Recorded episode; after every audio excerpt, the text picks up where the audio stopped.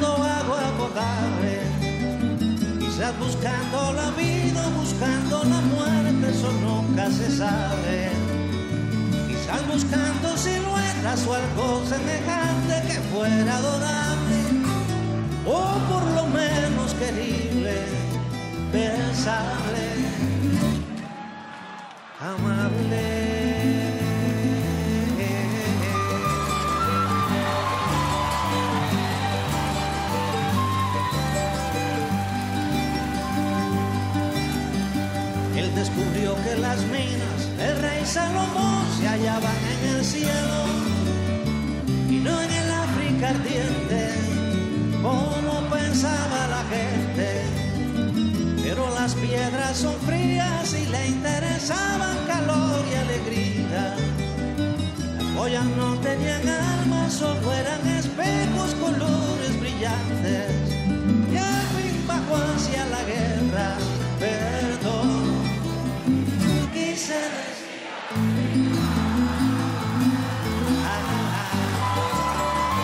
Señoras y señores, buenos días, buenas tardes y buenas noches. Bienvenidos a Críticas con Café. Qué bueno que estén con nosotros. Bienvenidos hoy al programa de este lunes 29 de enero. ¿Se fue? Se fue el primer mes del año ya. 29, 30, 31. Ya luego eh, estamos en, en- Semana Santa. El tiempo corre, el tiempo corre. Y muchos somos presas del tiempo. Muchos somos presas del tiempo. ¿Qué tal ha pasado? Bien. Eh, nadie puede negar, dijo doña Xiomara Castro, que vamos por el camino correcto. Al celebrar el segundo aniversario del gobierno de Libre. Nadie puede negar que vamos por el camino correcto. Y en base a esto, hoy formulamos una pregunta aquí en Críticas con Café, para que nuestros televidentes puedan exteriorizar su punto de vista, puedan actuar, interactuar con nosotros a través del WhatsApp 33 55 36 19. Va libre por el camino correcto, como aseguró, como aseguró, ahí, como aseguró la presidenta Castro. Es la pregunta sencilla que formulamos hoy en Críticas con Café y que usted puede interactuar con nosotros con el WhatsApp de LTV 33 55 36 19. Conmemoraron, recordaron o celebraron el segundo año de haber ganado las elecciones dos años de estar al frente de la administración pública, las cuentas oficiales del Libre y del Gobierno de la República publicaron sendas fotografías de la actividad que se realizaron o que se realizó en el Boulevard Suyapa de la capital hondureña, en donde los principales dirigentes de este instituto político hicieron acto de presencia, no solo del, del poder ejecutivo, también llegaban, llegaron del poder legislativo. Ahí participaron funcionarios, secretarios de Estado, directores, gerentes, empleados que han logrado una oportunidad en la administración. A unos empleados los obligaron a ir. Hay directores, hay ministros que no gozan del respaldo de los empleados y entonces quieren demostrar ante la cúpula de Libre que ellos tienen seguidores y obligan a los empleados a ir. Entonces se presentan a este tipo de actividades. Si fue buena o mala,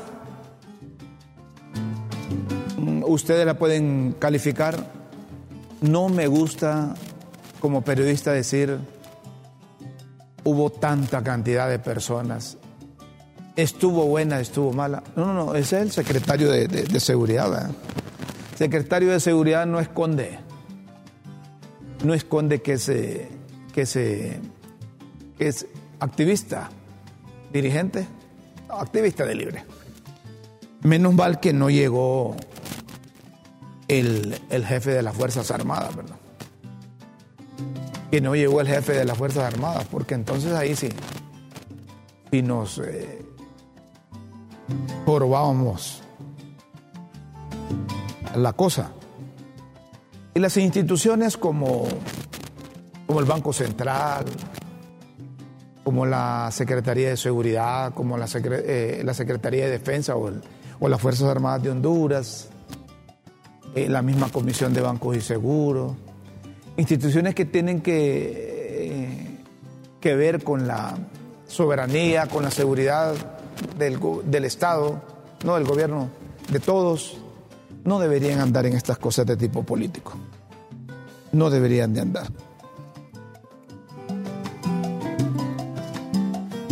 Sí, hubo alguien que, que, que desencajó ahí, ¿verdad? Que desencajó y fue quien dirige el Congreso quien dirige el Congreso, don Luis Redondo. Quien dirige el Congreso de manera ilegal, don Luis Redondo.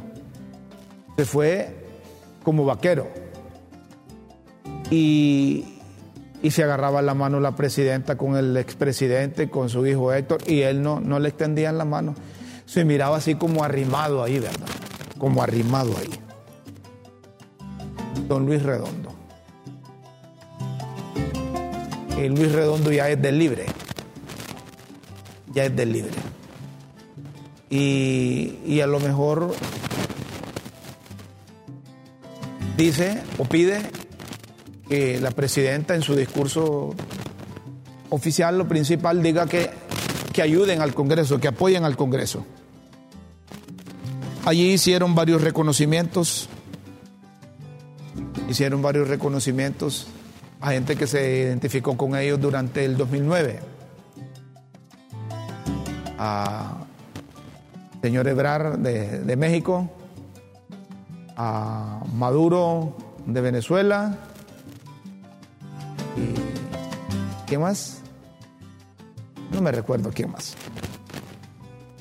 Pero ahí también en esa movilización llegaron unos que siguen esperando la refundación, como los maestros de educación Queremos una verdadera refundación en la Secretaría de Educación.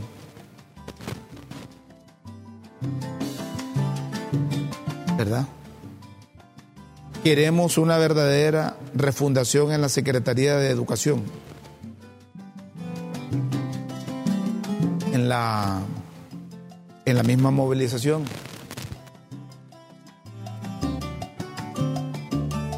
No sé si, eso es de empleados o ex empleados, o es de maestros que están buscando posibilidades de empleo, o son miembros de los colectivos del Libre, ¿verdad? Que no están conformes. ¿Tenés eso ahí, Anthony? Queremos una verdadera refundación en la Secretaría de Educación. A ver, cuando la tengas la pones ahí.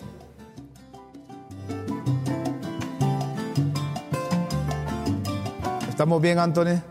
Ryan Reynolds here from Mint Mobile. With the price of just about everything going up during inflation, we thought we'd bring our prices down. So to help us, we brought in a reverse auctioneer, which is apparently a thing. Mint Mobile unlimited premium wireless. Ready to get 30, 30, bit to get 30, bit to get 20, 20, 20, bit to get 20, 20, bit to get 15, 15, 15, 15 just 15 bucks a month. So, Give it a try at mintmobile.com/switch. slash $45 up front for 3 months plus taxes and fees. Promo rate for new customers for limited time. Unlimited more than 40 gigabytes per month slows. Full terms at mintmobile.com. No, no, no tengo retorno con con ustedes ahí.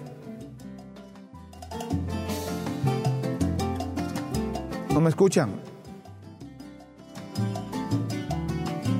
A ver, que, que no, no, necesito retorno ahí para que para que para que sepamos que estamos oh, al aire que me están escuchando bien. Correcto. Y así los estoy escuchando mejor. Ah, sí, perfecto, ahí está eso. Queremos una verdadera refundación en la Secretaría.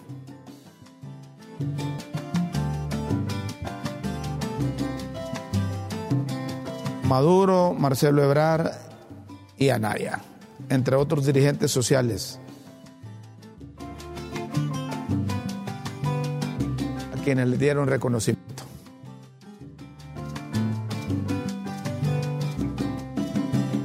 Ahí andaba el exalcalde, eh, el alcalde de Texihuat. Trajo a, varios ahí a incorporarse a la actividad de libre y dijo que no se presentará al tribunal disciplinario del, Partido Liberal, que lo llamaron. ¿Cómo se va a presentar si ya, es del Libre? Se unió al Libre antes de las elecciones. Sigue pensando como libre durante el gobierno. Le da vivas a, a doña Rixi como candidata del Partido Libre y asiste a, la, a, la, a las actividades del Libre, ya no es liberal. Ahora, si los liberales a nivel del Consejo Central Ejecutivo no toman una decisión, una determinación con relación a este grupo de alcaldes o, liberales, es que también la cúpula eh, eh, es mi, mi sentir, mi pensar, mi punto de vista mi punto de vista, es que la cúpula liberal a nivel del Consejo Central Ejecutivo está de acuerdo con, con esa alianza. Y que no les importa el país. Estamos formulando la pregunta, ¿va libre por el camino correcto? Como aseguró la presidenta de la República, y hoy hemos invitado al doctor Raúl Pineda Alvarado. Eh, él es un analista, un profesional de las ciencias jurídicas, un litigante, un conocedor de la vida nacional, de la vida política de los hondureños. Va libre por el camino correcto, como aseguró la presidenta de la República. Esta es una afirmación,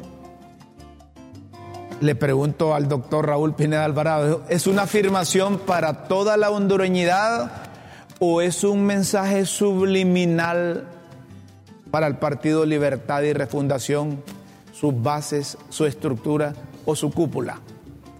Doctor Pineda Alvarado, gracias por estar con nosotros en Críticas con Café. Buenos días, bienvenido. Buen día, don Rómulo, gracias por la invitación. Eh, el asunto es lo que está al final del camino. Para fines electorales, en esa idolatría que sufrimos los hondureños por el día de las elecciones, donde creemos que todo va a cambiar, como en el cuento de la Cenicienta que hizo a caballos a unos ratones y una calabaza la hizo carroza, por esa ruta va bien. Pero es un proyecto eh, político fundamentado en la debilidad de la oposición. No es un proyecto político sólido. Cuando usted evalúa los logros del gobierno, reiteradamente le van a decir, derogamos la ley de secretos. Pero eso no requiere un gran esfuerzo. Derogamos las sedes. Eso era un anhelo popular y lamentablemente por culpa del gobierno hoy hay que reiniciar el proceso de reforma constitucional de las eh, zonas especiales de desarrollo. Y este año, este año en que estamos, es el año definitorio para calificar si el gobierno es bueno, malo o regular. Entonces, un gobierno que se fortalece en la debilidad de la oposición no es un gobierno con legitimidad democrática, que es el gran problema cuando usted va a ponderar. El gobierno ha hecho cosas buenas, por ejemplo los fideicomisos. Solo a un banco que compraba medicamentos el gobierno le pagaba 130 millones al año de comisión. Y esto no es correcto y hay que acreditarlo como una acción positiva del gobierno pero el gobierno se maneja con una visión muy rural, muy provinciana. Políticamente ya no es conveniente esas grandes movilizaciones. Ni siquiera el tonto de Nicolás Maduro hace esas grandes movilizaciones donde en Honduras se trajo gente de Ocotepec, gente de Colón.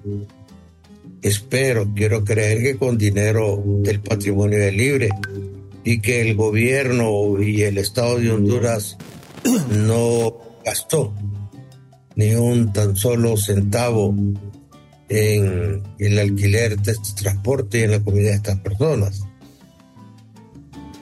Las concentraciones no sirven para nada. Las concentraciones más grandes que se han hecho en una campaña las hizo don Osvaldo Ramos Soto y perdió las elecciones.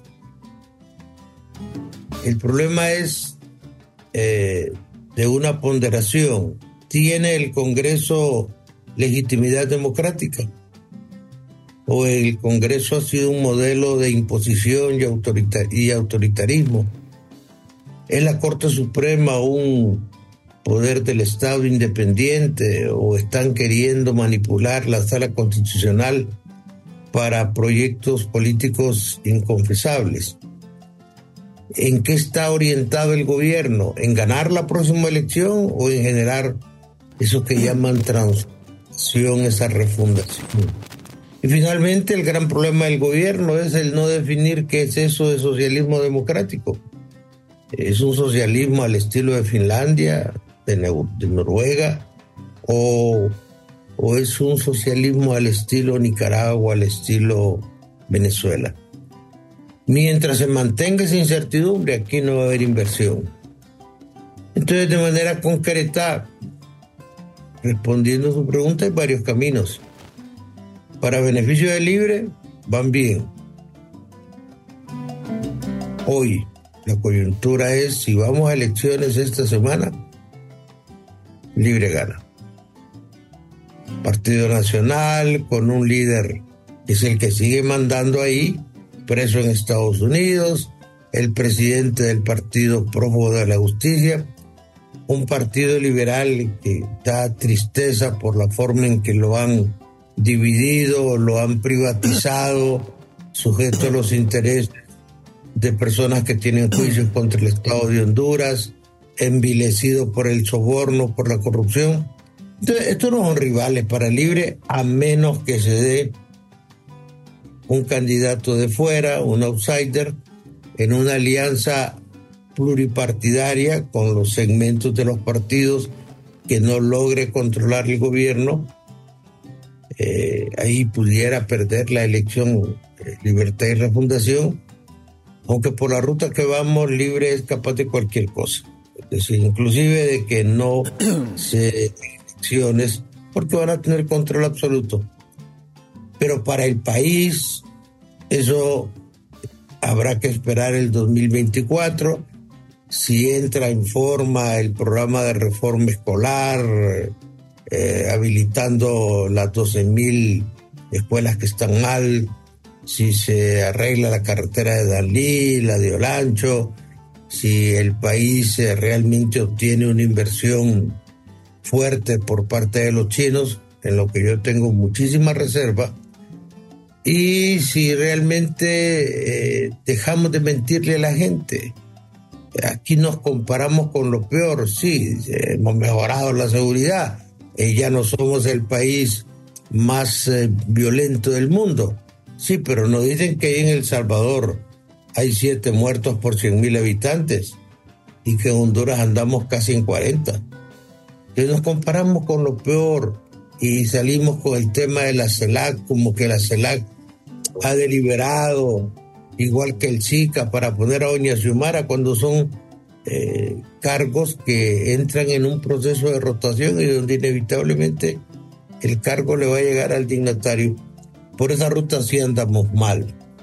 Pero solo el 2024, solo este año, nos va a permitir hacer un diagnóstico realmente ajustado a la realidad y ojalá que el gobierno eh, salga bien.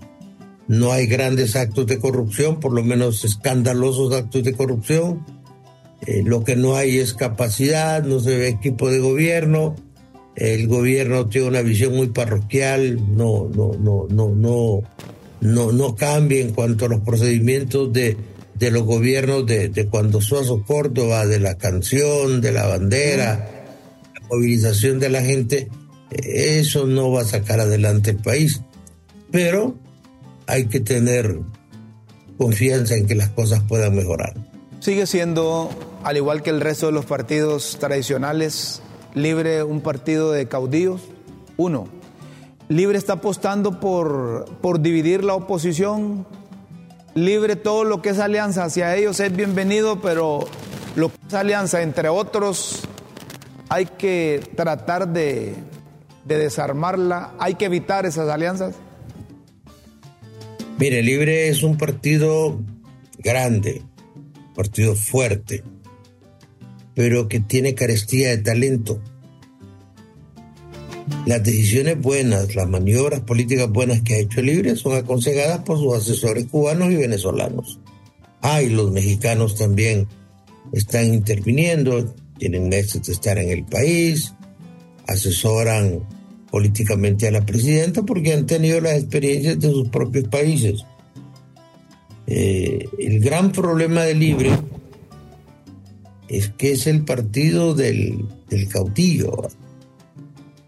Eh, en el Partido Nacional no hay caudillos, ahí no hay nada, ahí no hay líderes. Tenemos un candidato de, del silencio que en momentos de crisis política no dice nada, que es eh, don Tito Azfura. Se habla que ya hizo arreglo con, con la gente de Libre para negociar impunidad, que es lo que preocupa a la cúpula nacionalista. El Partido Liberal anda por esa ruta también, de procurar impunidad y sacar algún provecho. Y PSH dejó de ser una esperanza en este país por los errores de don Salvador Narrala, que es un hombre extraordinario para meter la pata.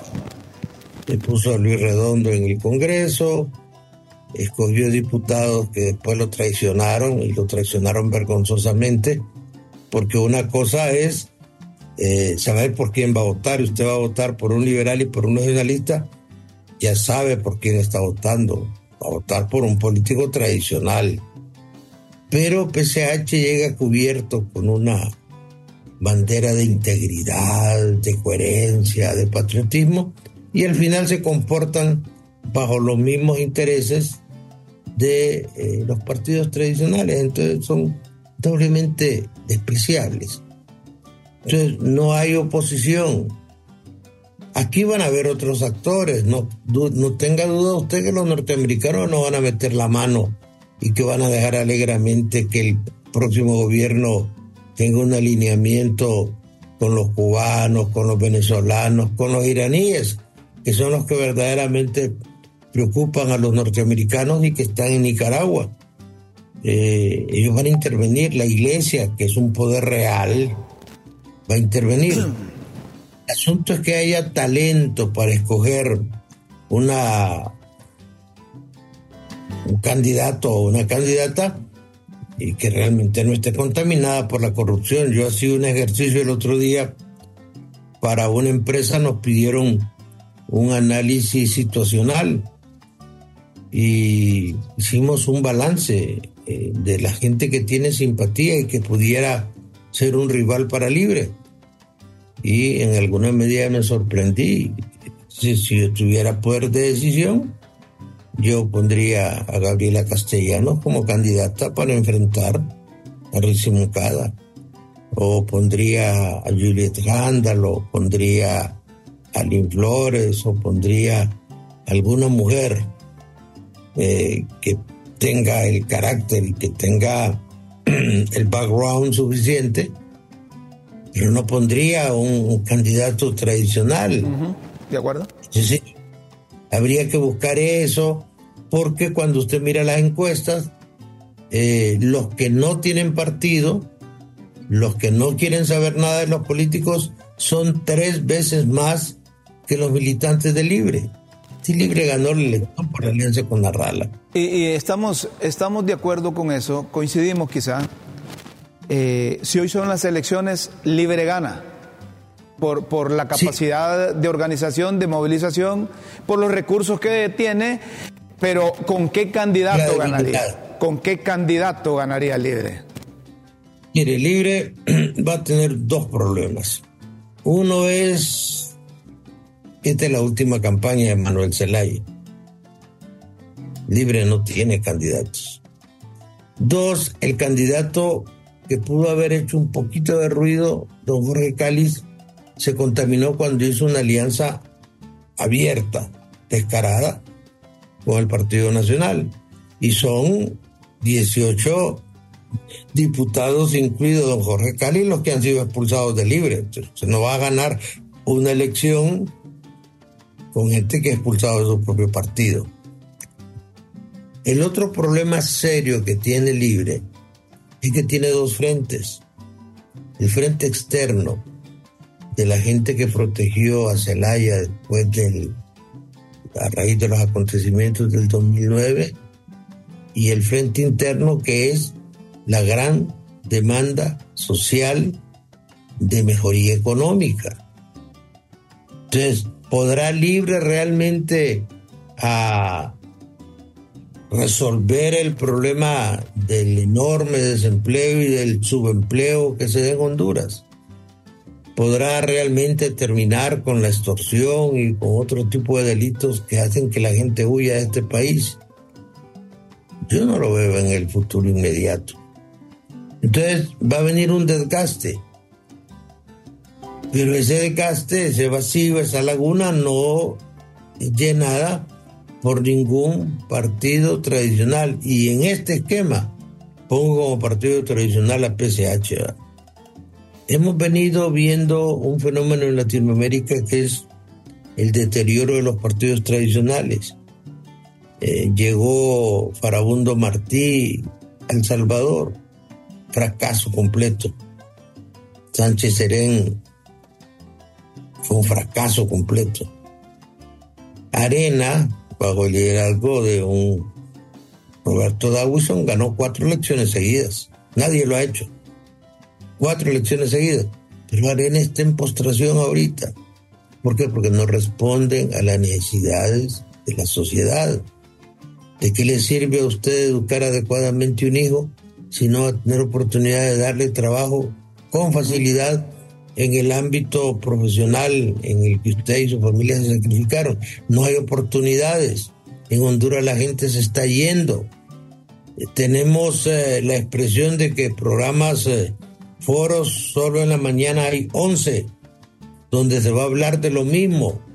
Pero en el mundo fáctico, en el mundo real,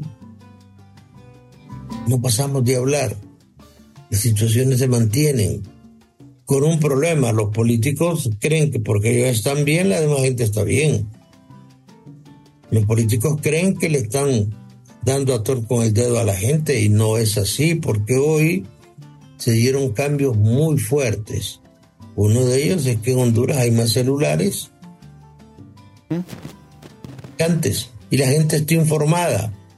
La gente eh, necesita un cambio porque eh, somos un país exageradamente dependiente y el gobierno está cometiendo dos errores. Peleándose con una empresa privada que por muy acobardada que sea y por muy mediocre que sea en Honduras, representa el ente que da trabajo a mayor parte de la gente y el gobierno apenas tiene 230 mil plazas laborables. Y el otro problema es que se están peleando con los gringos.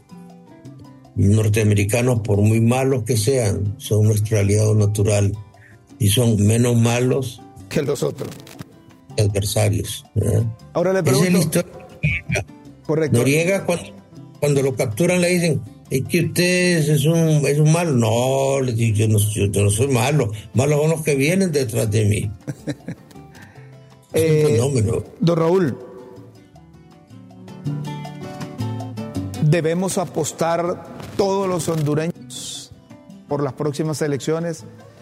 Está apostando libre por las próximas elecciones o libre, libre, como usted nos dijo en una oportunidad, está buscando un, o programando un entorno que le sea favorable para montar una constituyente. Y estas comunicaciones que se, que se originan, bueno, el fin de semana nosotros publicamos aquí en el programa, que habían intenciones desde la Corte Suprema de Justicia de no respetar las rotaciones de la sala de lo constitucional y de toda la sala, específicamente de la sala de lo constitucional, donde en la sala de lo constitucional se deciden, se deciden todo lo, todo lo político. Todo lo político. Es que hay un fenómeno en Latinoamérica que se llama judicialización de la política. El Poder Judicial siempre ha sido la cenicienta del gobierno. Pero ahora, con los tribunales constitucionales, con la sala constitucional, vea lo que pasó en Guatemala. En Guatemala el presidente tomó posesión porque el Tribunal Constitucional emitió una resolución diciendo que era procedente que hubiese un traspaso de mando. Evo Morales,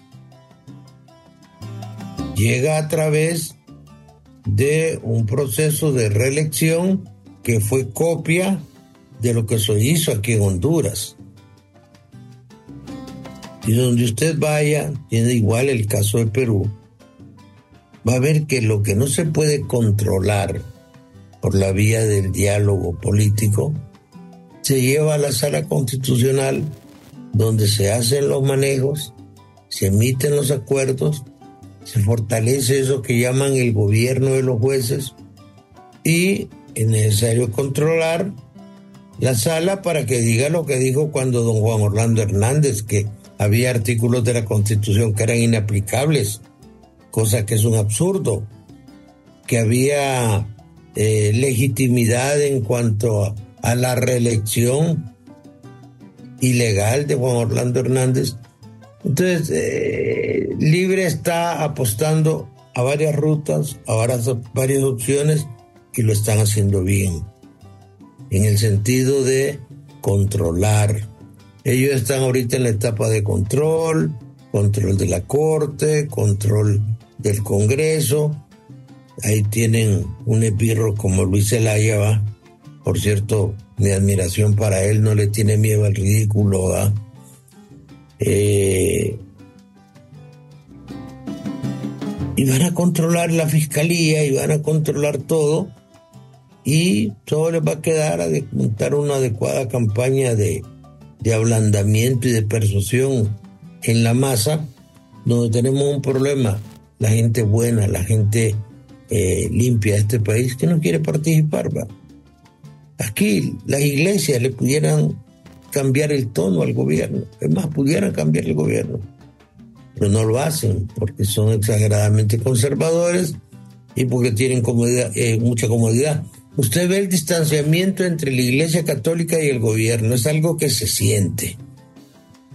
nosotros vemos que las iglesias le doblaron la mano al gobierno con esa ley de educación que permitía algunas licencias en materia de educación eh, sexual y, el gobierno tuvo que ceder porque la iglesia es poder. La iglesia tiene más poder que, los nacionalistas y que los liberales juntos. Entonces, eh, el, gobierno, para fines electorales, para fines de continuar en el poder, eh, ostentando el poder, detentando el poder y abusando del poder, lo está haciendo bien. Para beneficio del país, no lo está haciendo bien. A ver si le he entendido.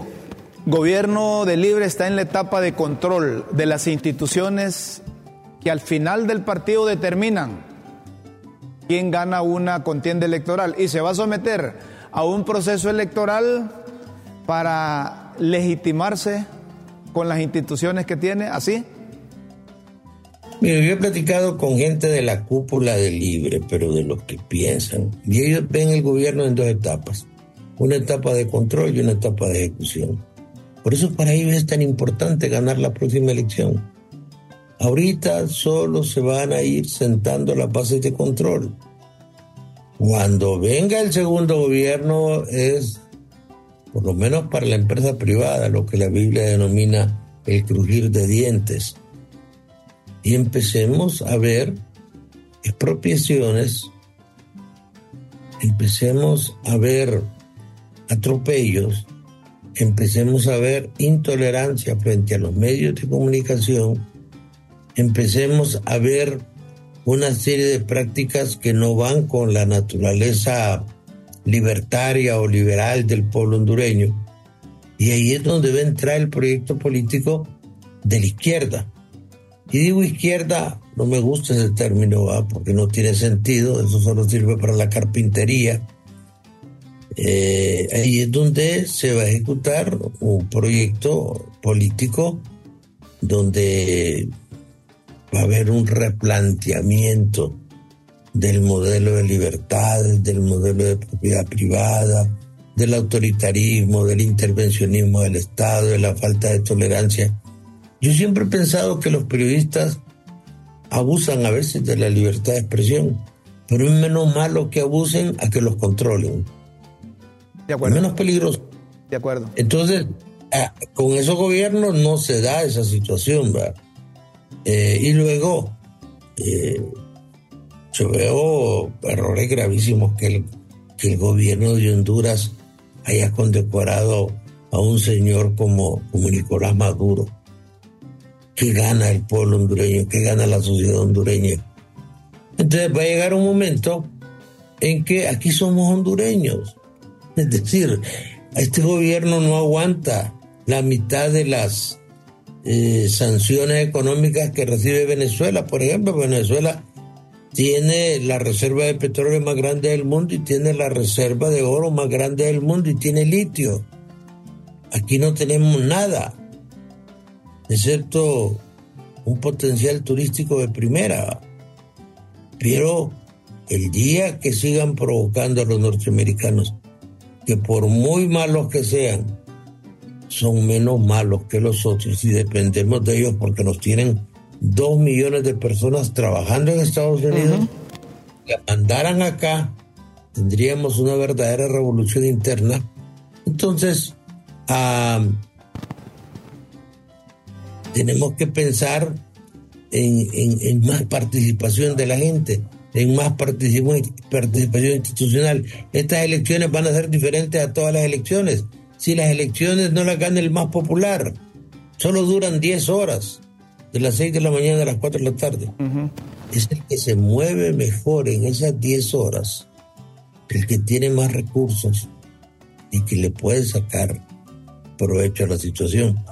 Pero, ¿sí? Una última pregunta si está en riesgo el sistema democrático por la posición del libre, la intención del libre, la manipulación del libre o el control del libre, ¿qué responsabilidad tiene, hablando políticamente, los partidos de oposición en la actualidad con el riesgo que tiene el sistema democrático hondureño? Mire, los partidos de oposición están como esos perritos cuando están comiendo en, los pueblos esperando a ver qué se cae de la mesa. Creo que el Partido Nacional cometió un error tremendo al aceptar un cargo en el Tribunal Superior de Cuentas. En ese momento nos, deslegitimamos cualquier partido para criticar el gobierno, porque somos parte del gobierno. Y al final, nuestro discurso es contradictorio. Eh, ese, es un, ese es un error. Que si esté en riesgo el modelo democrático, sí, pero no por libre. Si la mayor parte de libres son iguales a los liberales y a los cachurecos, por una minoría, grupo pequeño de personas muy poderosas que controla libre. Es decir, la mayor parte de libre es gente democrática y algunos hasta conservadores. Pero hay un grupo pequeño pero poderoso que sí quiere llevar al país a lo que tiene Nicaragua, a lo que tiene Venezuela, porque en todas partes del mundo una minoría oprime a una mayoría. Y esa minoría está muy bien. Y ahora ese proyecto político de compromiso, porque ese es el gran problema del gobierno del libre, de este gobierno, tiene mucho compromiso con países que le dieron acogida a Zelaya y a su familia aunque por ahí me dijo un expagador de la presidencial que el gobierno de Pepe Lobo le daba una cantidad importante de dinero mensualmente a Zelaya para que sobreviviera. Eh, ellos quieren seguir disfrutando de esa pompa y de, de ese protocolo ya pasado de moda, por cierto. Ya esos conceptos, esas consignas, esas manifestaciones son arqueología política. Hoy el mundo del siglo XXI es el mundo de la informática, es el mundo de, nuevas realidades que van muy aceleradamente, donde ya los discursos eh, eh, grandilocuentes, como lo hacía don Osvaldo Ramos, Roberto Martínez, ya no pegan, ya no sirven. Hoy dice más usted en un tuit que, en una pieza oratoria de, de, corte tradicional. Eh, sí está en riesgo el modelo democrático, eso debe preocuparnos. Democrático en el sentido de democracia liberal, va. Es decir, porque hemos creído que, que, que, el hecho de ganar una elección eh, nos legitima y no es cierto. Lo único que legitima un gobierno es el respeto al derecho de la gente. Ganar una elección la gana cualquiera el que tenga dinero. En Honduras usted puede gastar en una campaña presidencial hasta 500 millones según la ley. ¿Quién los tiene? Podría ganar 130 mil empiras, que es lo que gana el presidente de la República. No tiene sentido. Entonces hay que reinventar la democracia y hay que pensar en este país que es el único que tenemos para que no andemos como los venezolanos que andan aquí en la ciudad con un rótulo pidiendo eh, limón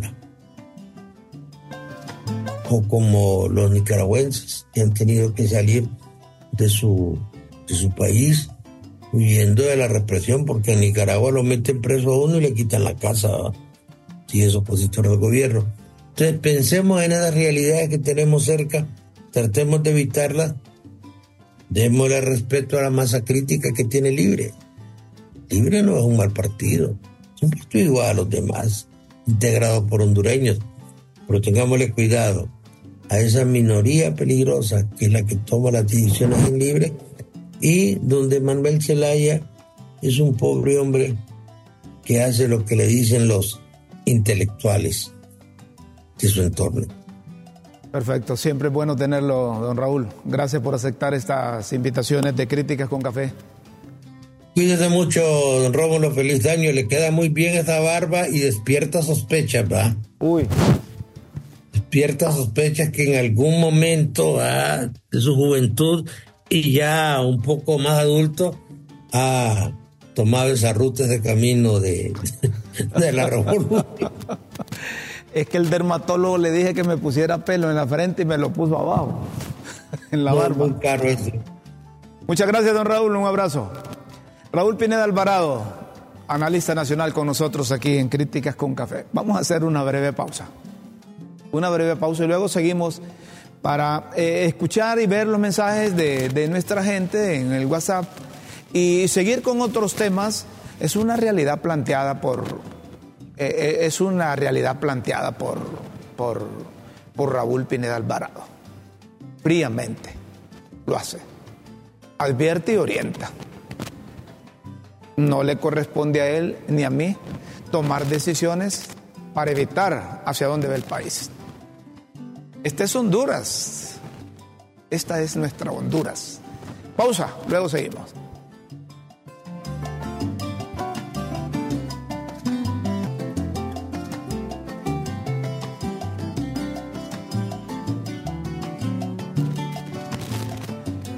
El Consejo Nacional Anticorrupción ha hecho un pronunciamiento relacionado con la Corte Suprema de Justicia. Y el comunicado va sobre las pretensiones continuistas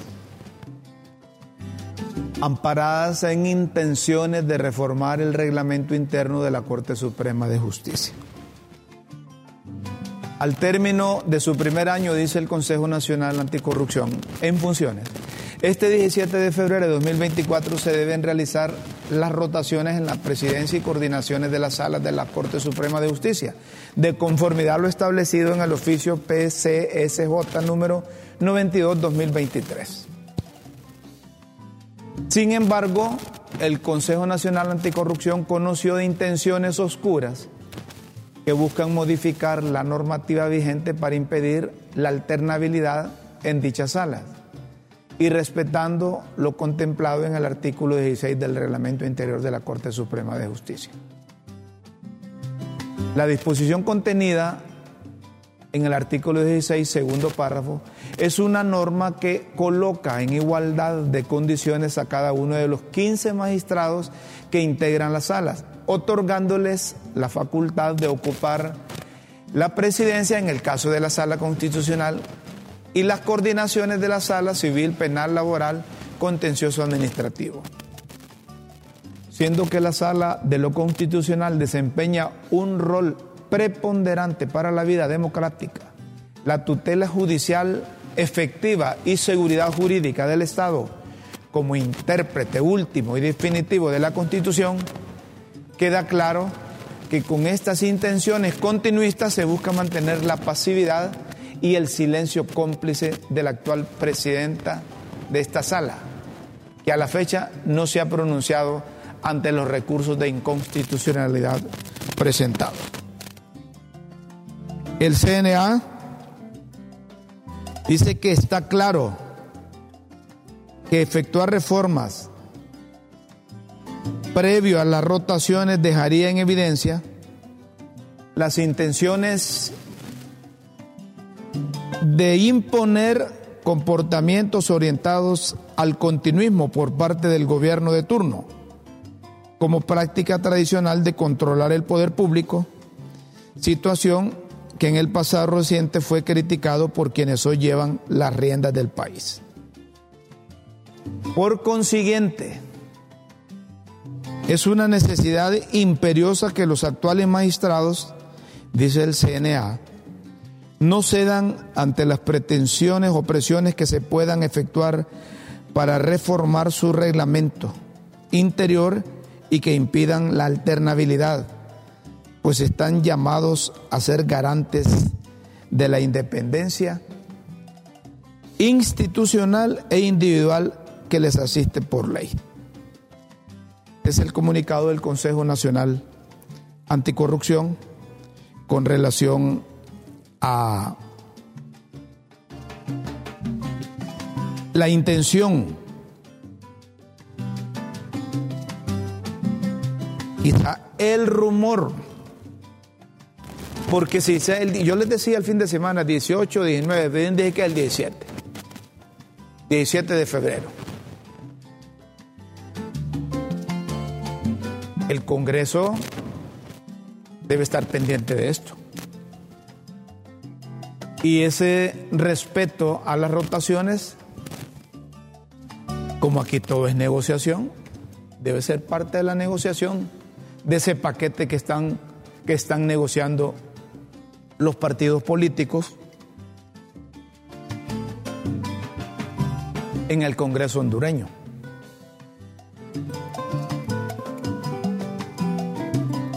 No es conveniente, no es conveniente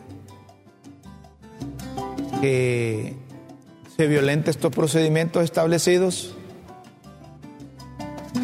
en la Corte Suprema de Justicia porque transmite un mal mensaje. El mensaje de control por parte del partido de gobierno. Lo han hecho los otros partidos y Juan Orlando se voló una sala de lo constitucional preparando el campo para llegar a la reelección ilegal y se quedó.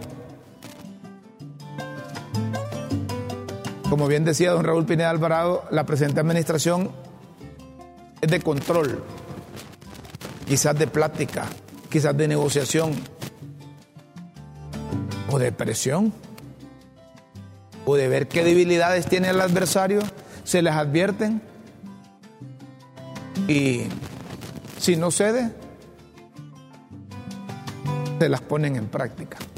Hay mensajes de nuestros de nuestros televidentes. ¿Va libre por el camino correcto como aseguró la presidenta Castro? Por favor, esa marcha fue un chiste agrio para el pueblo. ¿Cuánto dinero gastaron ahí? ¿Sabe usted, periodista? Ellos quieren tapar el sol con un dedo. Ocho de cada diez personas lo rechazan a Papo. Otra, con el pisto del pueblo montaron ese circo de marcha. ¿Cuántos lotes de medicina se hubiese comprado con ese dinero que tiraron ahí? Solo coraje provocaron. Con el pisto del pueblo montaron ese circo de marcha. ¿Cuántos lotes de medicina se hubieran comprado con ese dinero? Ajá, es el mismo. Libre es un partido que no tiene futuro por el camino de la democracia transparente. Se quieren quedar en el poder y lo pueden hacer con marufia. Hay que tener cuidado. Buen día, don Rómulo. Ese camino de que trae el gobierno, el gobierno va directo a un barranco. Ajá. A mensajes. Los gobiernos de Mel se caracterizan por la falta de inversión privada. El país se, se estanca en infraestructura, dejando la mano de obra sin trabajo. Hay caos en las calles, demasiadas protestas, no se avanza, los gobiernos socialistas en Latinoamérica no funcionan, son utópicos. Esperemos que el pueblo reflexione y escoja mejores opciones para administrar el país en las elecciones venideras. No queremos ser una segunda Venezuela o Nicaragua. Si amamos a Honduras, deben hacer cambios. 40 años de burocracia ha dejado más hundido a Honduras. Otro mensaje. Eh, mensaje, buen día, ningún partido político en Honduras irá por el camino correcto, buscando el bien para la población, solo lo hacen para el beneficio personal de sus líderes. Solo vean el gasto en celebraciones sin sentido, como si fuese campaña proselitista. Qué pesar, señores. Respuestas a las preguntas, a la pregunta va libre por el camino correcto, como aseguró la presidenta Castro el fin de semana. Otros mensajes. Si es que hay elecciones libres con apoyo de sus aliados liberales, quiere, quiere sean de burro amarrado y tigre suelto. No me sorprende esos rumores que quieren cambiar reglamento de la Corte Suprema de Justicia para no rotar sala constitucional y la mandadera de Mel, de Mel Morazán siga al mando y meta cuantas leyes ocupan para que Familión siga en el poder de acuerdo con cachos y libres. Anular extradición, que es lo que aterra a muchos en los tres partidos mayoritarios. Me imagino el verdadero Morazán se dio vuelta en la tumba al ver a la presidenta dando como confite orden más alta de nuestro país a semejante narcotraficante y violador de los derechos humanos como Maduro y al mexicano que no se ha hecho que no se ha hecho por Honduras más que casarse con una. Más mensajes. Solo faltó una rala en esa marcha. Es designado presidencial o no le dio permiso el BOC. Y ese señor Pineda Alvarado solo tiene críticas para los gobiernos de izquierda, los gobiernos de derecha, calladito. No, crítica igual, parejo. Eh, ahí sí meto las manos por Raúl Pineda Alvarado. Raúl Pineda Alvarado en, el gobierno anterior eh, desde que empezó la administración de Juan Orlando Hernández advertía lo que se venía. Lo que pasa es que aquí eh, pocos escuchan, pocos leen, pocos interpretan. Y quienes toman las decisiones poco leen o poco escuchan o poco interpretan. Pero Raúl Pineda Alvarado fue parejo y ha sido parejo. Por eso es que lo invitamos aquí. Si supiéramos que, Raúl Pineda Alvarado no criticaba también al gobierno anterior, no lo invitaríamos al programa. No, no, no, él es, es un buen profesional. Él es un buen profesional. Va libre por el camino correcto o, o es un mensaje subliminal, ¿verdad? Un mensaje, un mensaje subliminal que, que tiene Doña Xiomara para los de libre nada más. Para los de libre nada más y no para, para el resto de la, de la población. A propósito del Consejo Nacional Anticorrupción. Hicieron eco de las publicaciones de las publicaciones que hizo un periódico digital. Las propuestas y las acciones. Concertar una reforma tributaria que proporciona mejoría ante las desigualdades en el apego de impuestos. La ley de justicia tributaria se elabora un cuadro comparativo, hacen ahí, por parte de el Consejo Nacional Anticorrupción sobre cómo consideran ellos que avanza la refundación a dos años de gobierno, la ley de gestión, asignación, ejecución y liquidación y rendición de cuentas. A pesar de estar derogada, Luis Redondo sigue otorgando subvenciones a los congresistas. De ellos no hay claridad ni rendición de cuentas. La instalación de la CICI se espera la nota de la ONU para establecer la fecha de la primera ronda de negociaciones, auditar todos los fondos públicos, especialmente subsidios asignados y erogados por la presidencia de la, República, y el, Congreso Nacional. No hay transparencia, la falta de transparencia, dice el, el CNA, no, no se está poniendo en práctica. No se está poniendo en práctica.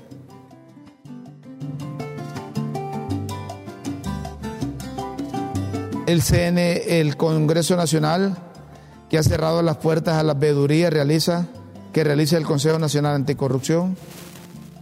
Creación de la Secretaría Nacional de Vivienda y Asentamientos Humanos. Las acciones Sol inicia la socialización del avance de la política pública de vivienda, pero se desconoce alcance de proceso. Hace toda una, una comparación y una evaluación el Consejo Nacional Anticorrupción. Ingresen a sus páginas para que lo lean detenidamente. Antes de irnos con las pildoritas, el Ministerio Público logró detención judicial contra Oscar Bonilla, exjugador El Pescado Bonilla.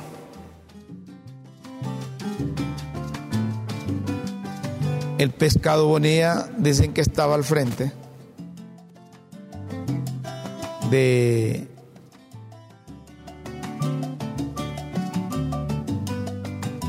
de narcotráfico de un grupo denominado Los Halcones. Y, y mire cómo es la gente. Es la, es la, maldita fotografía. El pescado venía aparece con Juan Orlando Hernández ahí. Ajá. Y este muchacho cuando jugaba en esos equipos, que jugó en el Maratón, en el Real Sociedad, jugó en, en Olimpia. ¿En qué otro equipo más jugó? No se daban cuenta los técnicos o los directivos este muchacho andaba en malos pasos. Ya guarda prisión.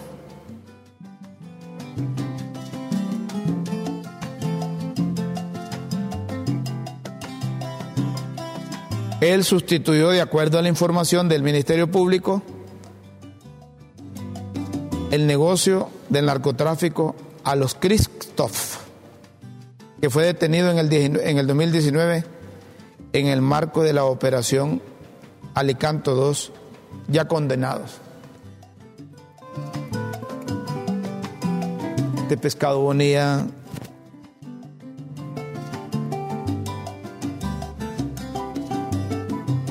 Pescado bonía va a tener problemas ahí. Va a tener problemas.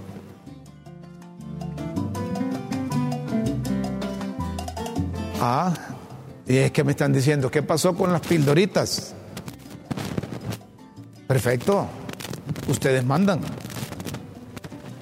Les presentamos, Anthony, las pildoritas de la tribuna aquí en Críticas con Café.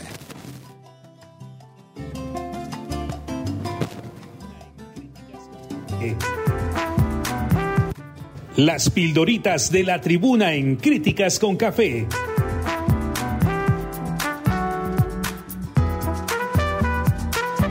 Textos que enseñan y orientan a quienes quieren aprender. Atención a las pildoritas de la tribuna para hoy, lunes 29 de enero de 2023. Paquete. Avisan todas las bancadas que regresan a sesión mañana y van a elegir el paquete, pero como que la trabazón es con los fiscales y no son interinos, pues. Los de la comisión permanente dijeron que los eligieron interinamente. Ahora que si logran los 86 votos, pongan lo que dicen la mayoría, hombre. Y asunto arreglado. Blanco, mientras no haya humo blanco, seguirán fungiendo en forma interina los elegidos por la comisión permanente. Cinco, pero la mayoría calificada debe ser escogiendo de los cinco que mandó la Junta Nominadora. De los cinco que mandó la Junta Nominadora, los 86 diputados, que van a ser mayoría calificada, deciden cuál van a ser los dos. Eso sería lo ideal. Pero como Luis Redondo, ahora que es del libre, anda en otros pasos, quién sabe que logren acuerdo ahí. Dirección.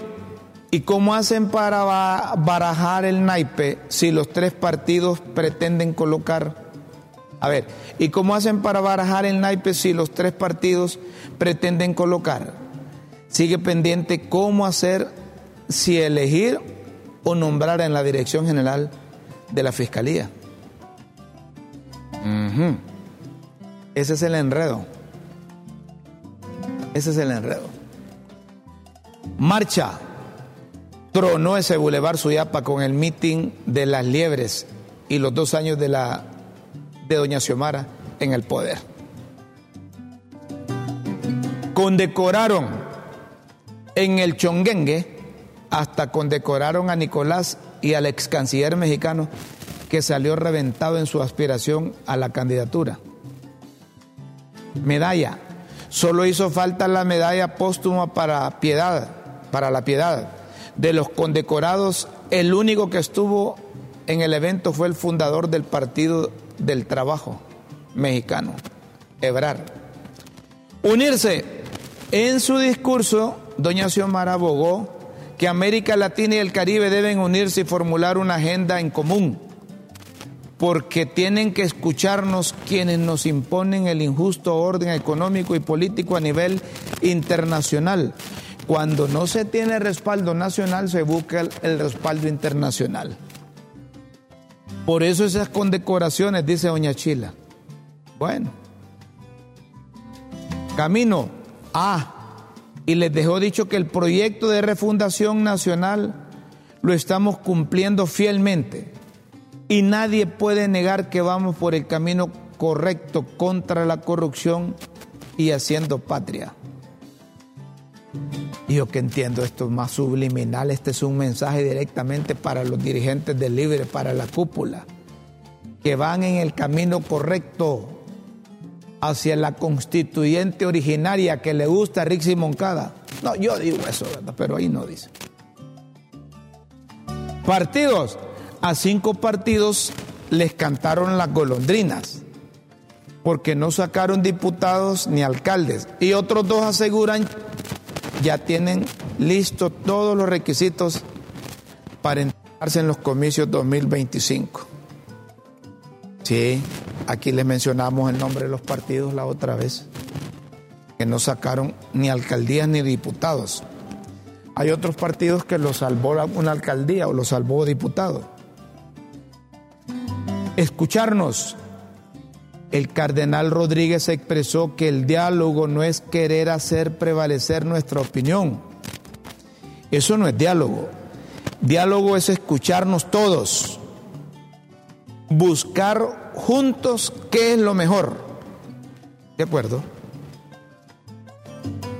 Salita, el azulejo que suspira con la coordinación de la salita ha regado la bulla que no se la quieren dar.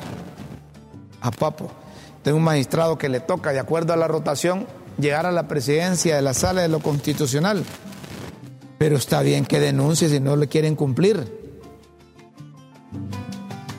Repito, están en tiempo y forma todavía esas rotaciones, pero no está mal advertir, no está mal advertir.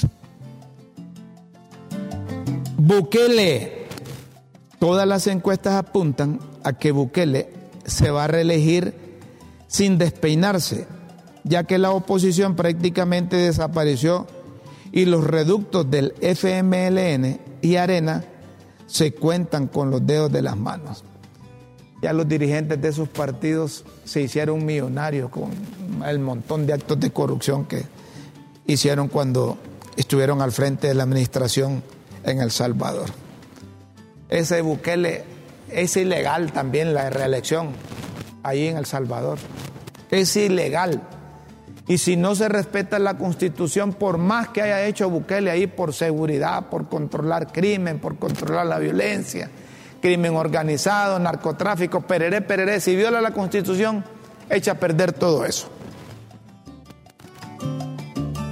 Hay personas que se creen indispensables al frente de los partidos políticos y Bukele es uno de ellos. Señoras y señores, si ustedes quieren seguir leyendo las pildoritas de la tribuna, interpretar entre líneas su verdadero significado, solo ingresen a www.latribuna.hn. Los esperamos en una próxima emisión de Las Pildoritas de la Tribuna en Críticas con Café. Todo por Honduras.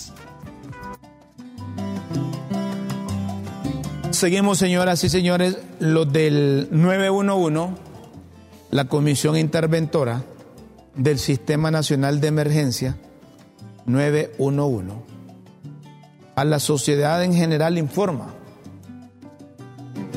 el 27 de enero de 2024, a eso de las 8.27 pm, cerca de una colonia capitalina, una de las unidades recibió un impacto de bala producto de un atentado criminal.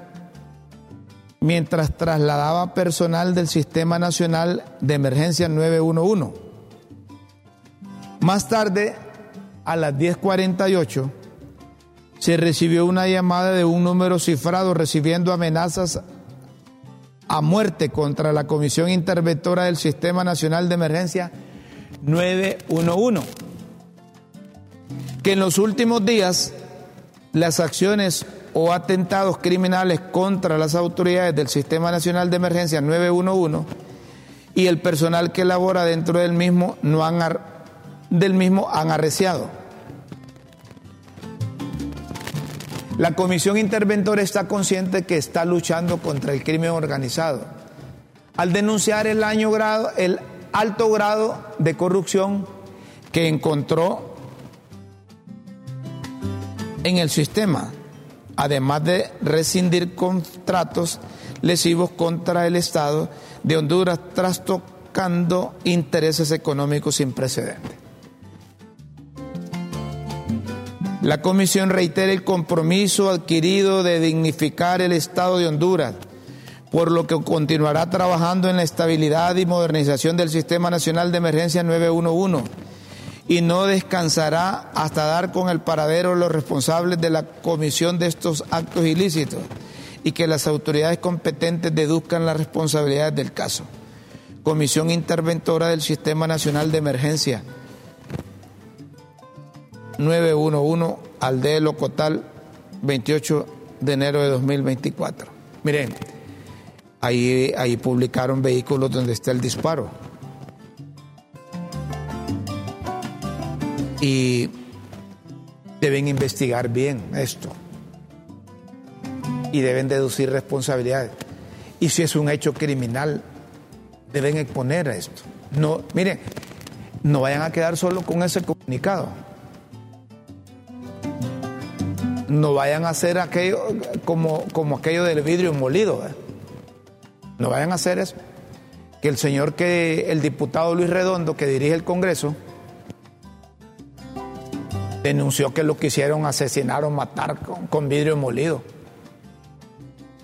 Y el propio secretario de Seguridad lo desmintió que no había tal vidrio molido. Los señores del 911 están en la obligación de exigir que se investigue qué fue lo que ocurrió y esperamos después un comunicado. Porque eso, eso de, de denunciar y no darle el resultado de las investigaciones parece que es que están justificando lo que gastan o lo que invierten en seguridad. Ahí dicen que hay un cualquier cantidad de vehículos blindados ahí. Y que los eh, comisionados, los interventores, andan con vehículos blindados.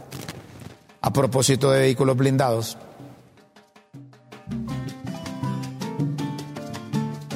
han llegado unos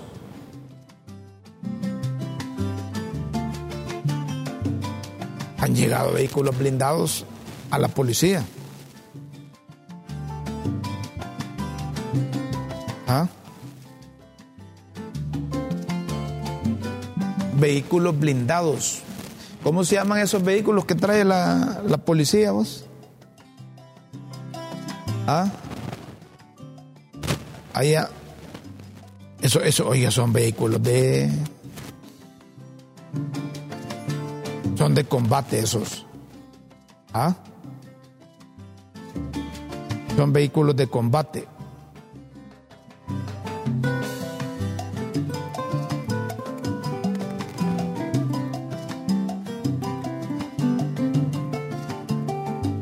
¿Cómo? ¿Qué, qué, qué, qué barbaridad? ¿Cuánto costará un vehículo de eso? ¿Ah? ¿Cuánto costará un vehículo de esos?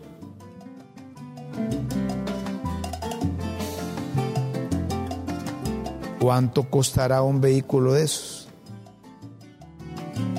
Ahí hay una publicación que hizo, hizo Diario La Tribuna con relación a, a estos vehículos.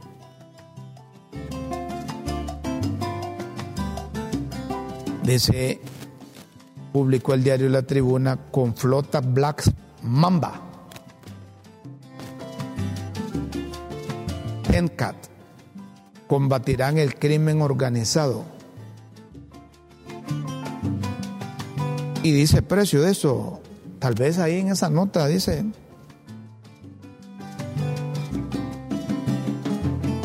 10 millones de lempiras cada uno.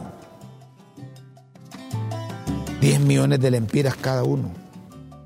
Y son 10, 100 millones de lempiras. Estos automóviles ya están en el país, lo publicó el mismo ministro Gustavo Sánchez. Son para todo terreno, blindados y estarán al servicio de los hondureños. Mm. Estarán al servicio de los hondureños para el combate de la delincuencia y el crimen organizado. Que, que ah, necesitamos eso. Necesitamos esos vehículos.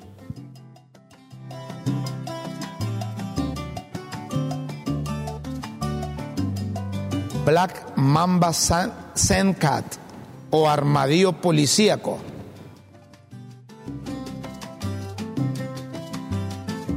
Vamos bien. En camino vamos bien. Ah, ¿contra quién van a utilizar esos vehículos? Deberían de establecer, de, de prohibir que esos vehículos los vayan a usar en movilizaciones, en marchas, en protestas.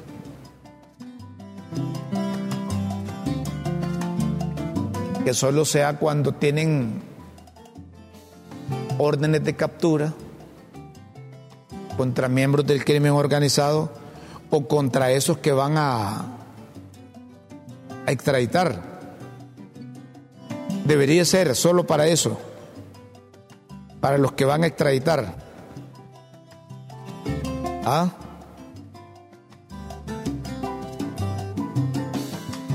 Tenemos dinero nosotros.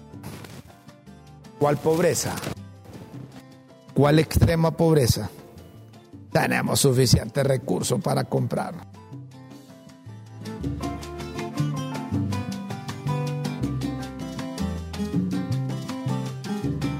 Los ataques, dice el Consejo Nacional Anticorrupción, contra el CNA y la directora ejecutiva Gabriela Castellanos van desde las calumnias hasta los memes con el propósito de desacreditar las denuncias, estudios y hasta la veeduría que realiza la organización para exigir transparencia y rendición de cuentas en el manejo de los recursos de todos los hondureños.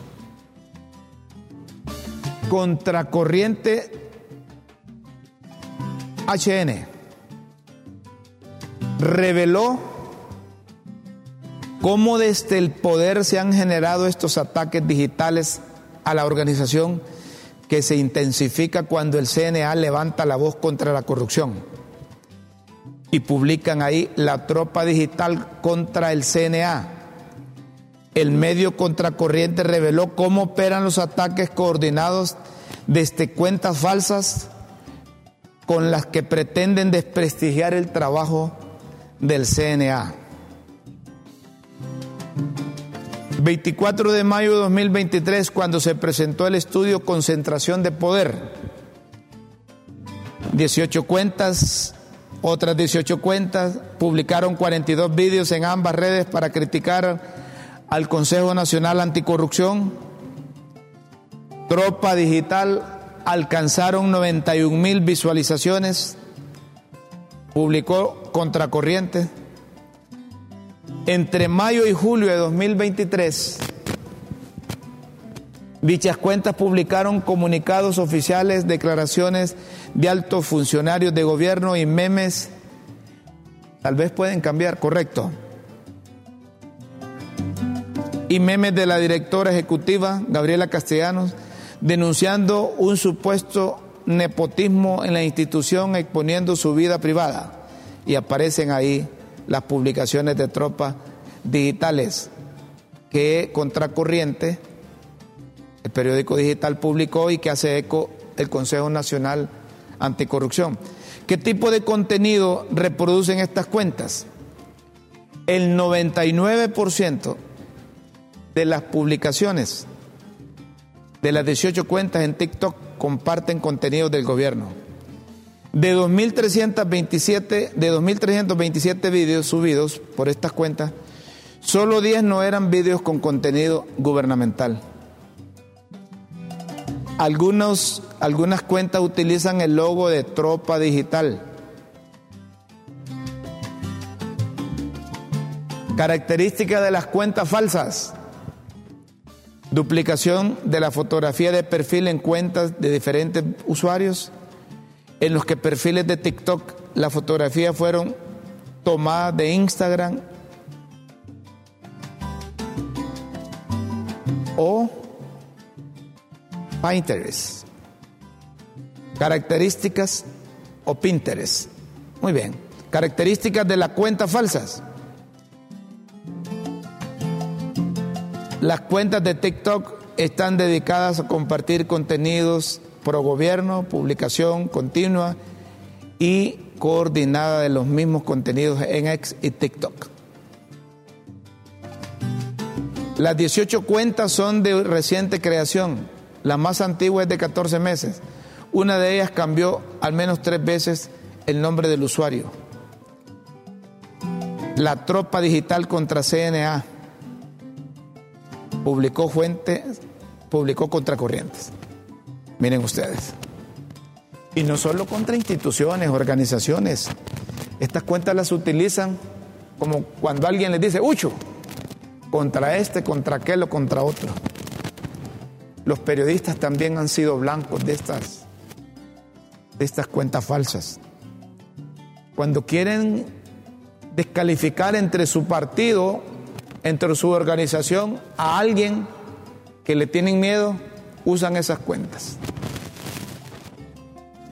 Le inventan historias o dramatizan historias y se las publican en las redes.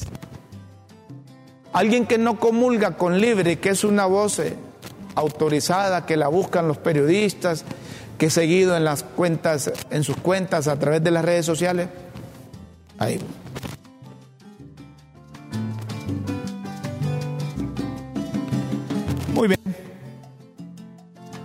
Muy bien. A ver la publicación de Maduro. Agradeció a Maduro el reconocimiento que le hicieron. Ah, son los tres que fueron. Muy bien. Pero Maduro en su cuenta le agradeció. Le agradeció a doña Xiomara. Buena pregunta. ¿De qué le sirve a los hondureños esas condecoraciones? No, no, no, es que no a los hondureños. Ni a Libre, a un grupo de Libre. ¿Cómo no van a reconocer, por ejemplo, al gobierno de México que cuando en el 2009 nadie quería agarrar a Pati Rodas como asilada y México la tuvo allí? Fíjense que todos los demás a lo, que, lo, lo, tuvieron en Costa Rica, otros se fueron para Argentina, otros para... Y nadie quería agarrar a Pati Rodas, a saber por qué que lloraron, lloraron y la aceptaron en México. Entonces tienen que estar agradecidos con México que les dieron asilo. Aquí en la Embajada de Argentina, un montón de personas que comulgaban con libre y que les dieron el golpe o la sucesión, como usted quiere llamarle, se fueron a refugiar ahí a la embajada. Incluso periodistas se fueron a refugiar ahí y periodistas que eran doble, ¿cómo es que decía Guillermo? Doble agente. Estaban a favor y en contra del libre a la vez. Recibieron dinero de la cuarta burna y no lo utilizaron para la cuarta burna, se quedaron con él. Y después eran críticos de Mel y del Partido Libertad y Refundación. Ah, imagínense las cosas Vamos a finalizar el programa con, esta oración que Mahatma Gandhi dijo, ayúdame, ayúdame a decir la verdad delante de los fuertes y a no decir mentiras para, ganarme el aplauso de los débiles. Si me da fortuna, no me quites la razón. Si me das éxito, no me quites la humildad. Si me das humildad, no me quites la dignidad. Mahatma Gandhi.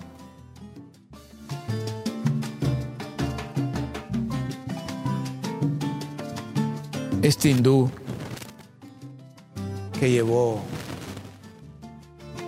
y demostró que la paz se puede conseguir sin guerra. Señoras y señores, me dicen en producción que el tiempo de críticas con café ha finalizado. Los esperamos en el próximo programa con Dios siempre en vuestras mentes y en nuestros corazones. Disfruten la mañana, el mediodía, la tarde, la noche. Adiós.